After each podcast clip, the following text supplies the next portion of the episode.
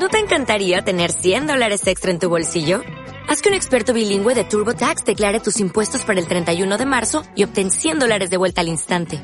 Porque no importa cuáles hayan sido tus logros del año pasado, TurboTax hace que cuenten. Obtén 100 dólares de vuelta y tus impuestos con 100% de precisión. Solo con Intuit TurboTax.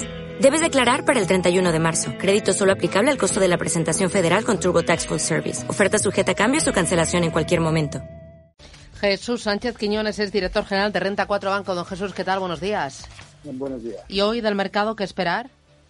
Al menos al inicio las bolsas van a abrir al alza recogiendo los avances que tuvieron ayer las bolsas en, Wall Street que acabaron en el máximo intradiario recuperando más de un 2% desde los mínimos y esto a pesar que algunos estados como Texas pues ha frenado la desescalada, está también al límite de su infraestructura hospitalaria. Hay otros estados como Florida, Arizona o Carolina del Norte que también están ralentizando la apertura, pero en cualquier caso el mercado sigue en, esta eh, tónica positiva. Ayer tuvimos noticias que la Reserva Federal había hecho estrés a la banca en un escenario eh, malo podía haber incluso provisiones de 700 mil millones y debido a eso lo que ha hecho ha sido limitar los dividendos de la banca en Estados Unidos y la recompra de acciones. Y aquí en Europa, las actas del Banco Central Europeo lo que reflejaron es que se analizó incluso superar esa ampliación de 600.000 millones a niveles superiores.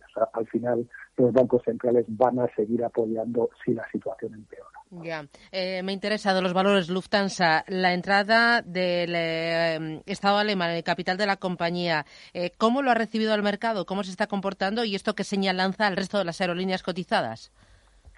Lo que sí que vamos a estar es en una situación bastante complicada en el que algunos valores o algunas empresas de un sector van a recibir ayudas públicas mientras que otros no lo van a recibir. Y habrá que ver qué limitaciones se imponen a aquellas compañías que sí que están recibiendo ayudas públicas porque si no sé que podría ser incluso competencia desleal. Sí que en el sector de aerolíneas eh, IAG sí que es de las mejor posicionadas en Europa. No es previsible que vaya a necesitar ayudas públicas de capital, pero la incógnita ahora mismo es cómo se va a resolver o qué limitaciones van a tener las compañías que reciben esta ayuda pública.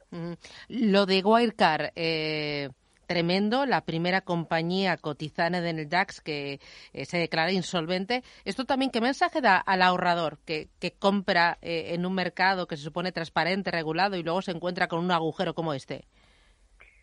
Es un, eh, es un descrédito importante, ¿no?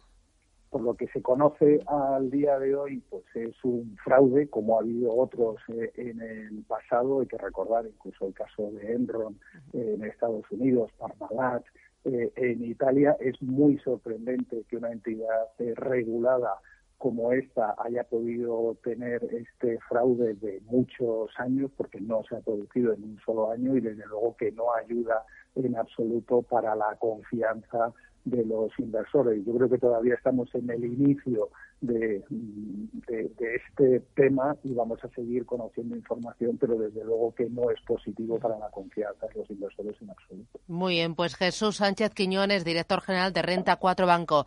Gracias y que tenga buen negocio. Adiós.